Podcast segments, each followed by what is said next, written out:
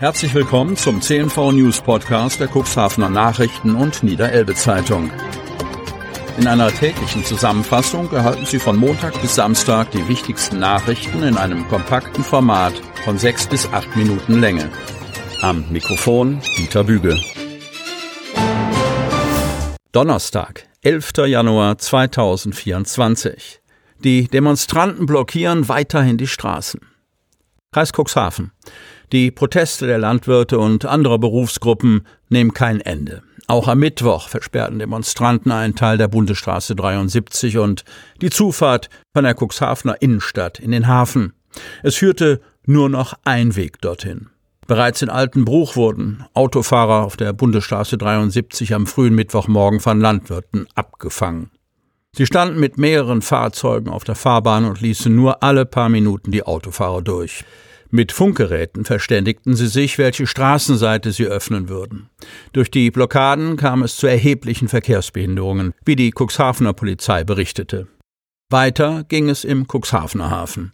Während man gegen neun Uhr vom Autobahnkreisel noch problemlos in den Hafen gelangte, wurde es ab hier schwieriger, denn die Landwirte sperrten mit ihren Treckern die Straßen am ehemaligen Realmarkt und am Hafenhostel.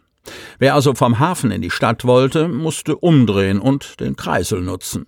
Umgekehrt war es genauso. Von der Innenstadt gab es keinen Weg in den Hafen. Dadurch war der Parkplatz vor dem ehemaligen Realgebäude bis zum letzten Stellplatz gefüllt. Jeder, der im Hafen arbeitet, hat sein Auto hier abgestellt und ging zu Fuß weiter, berichtet Organisator Ken Mauchert. Die Zufahrt zum Parkplatz am Bahnhof war jedoch noch frei. Seit 6 Uhr blockierten die Landwirte die Zufahrt zum Hafen. Und wir werden auch den gesamten Tag hier bleiben, war sich Mauchert sicher. Um 9.15 Uhr rollte bereits weitere Unterstützung aus dem Kreis Cuxhaven an und es wurden weitere erwartet. Sie stellten sich zu den anderen Demonstranten, um die Durchfahrt noch weiter zu versperren. Mauchert versicherte, wir lassen hier niemanden durch, außer natürlich die Rettungswagen. Ziel der gestrigen Aktion sei es gewesen, die größeren Firmen im Hafen für sich zu gewinnen. Ken Mauchert erklärte, wir möchten die Unterstützung der großen Firmen bekommen, um mit ihnen gemeinsam gegen die Sparpläne der Politik zu arbeiten. Wie der Kreisbauernverband Landhadeln vermeldete, würden sich Betrüger als Mitarbeiter des Kreisbauernverbandes ausgeben und Spenden für die Proteste sammeln. Wir sammeln keine Spenden für Demonstrationen oder dergleichen. Geben Sie also weder Geld noch Ihre IBAN-Nummer an die Betrüger weiter, appelliert der Verband.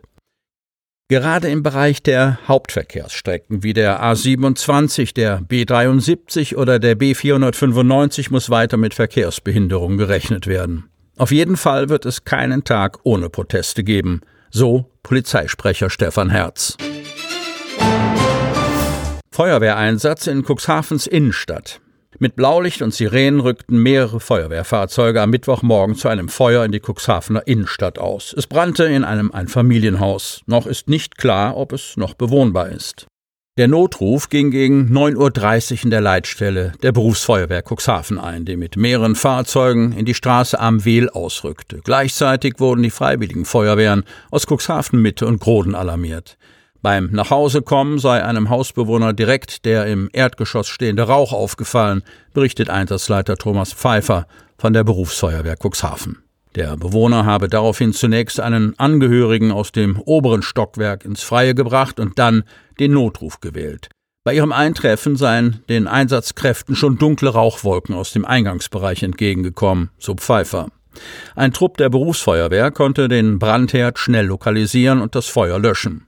Es war im Wohnzimmer ausgebrochen. Die weiteren Arbeiten konzentrierten sich auf das Lüften. Erst danach kann entschieden werden, ob das Haus oder Teile davon noch bewohnbar sind. Verletzt wurde niemand, weitere Personen befanden sich nicht im Haus. Die Ermittlungen zur Brandursache übernimmt die Polizei.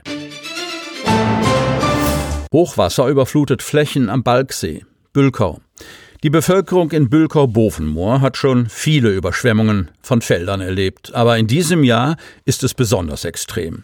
Da das Wasser im Balksee über die Ufer getreten ist, gleichen Bovenmoor und angrenzende Bereiche einer riesigen, vereisten Seelandschaft. Der älteste Bewohner hier ist 90 Jahre, aber auch er hat so etwas noch nicht erlebt, sagt ein Landwirt, der fassungslos auf die überfluteten Böden blickt. Er geht davon aus, dass 40 bis 50 Prozent seiner landwirtschaftlich genutzten Flächen in diesem Bereich von dem Hochwasser betroffen sind. Das Problem, durch die anhaltenden starken Regenfälle in den letzten Wochen ist die Aufnahmekapazität des Balksees schon längst ausgereizt. In den See fließen mehrere kleine und größere Kanäle und Bäche, um die Entwässerung in anderen Bereichen der Samtgemeinden Hemmoor, Landhadeln und Börde-Lamstedt zu gewährleisten.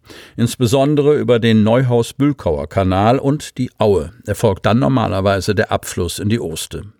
Nun bahnt sich das Wasser seinen Weg selbst, und da Bovenmoor zu den tiefst gelegenen Stellen in der Balksee-Region zählt, ist dieser Bereich besonders betroffen. Der Geschäftsführer des Unterhaltungsverbandes Untere Oste, Thorsten Ratzke, spricht von einem Badewanneneffekt. Obwohl die Pumpen seit Wochen auf Hochtouren liefen, sei es angesichts der enormen Wassermasse nicht möglich, für Entwässerung zu sorgen. Allerdings seien die Wasserstände in den letzten Tagen schon etwas gesunken. In der vergangenen Woche habe es einen Ortstermin mit der Kommune, dem Verband und Einwohnern gegeben, bei dem vereinbart worden ist, vorsorglich Sandsäcke zwischenzulagern, falls das Wasser bedrohlich nah bis zu den Häusern steigt. Sie hörten den Podcast der CNV Medien. Redaktionsleitung Ulrich Rode. Produktion Win Marketing, Agentur für Podcast-Produktionen.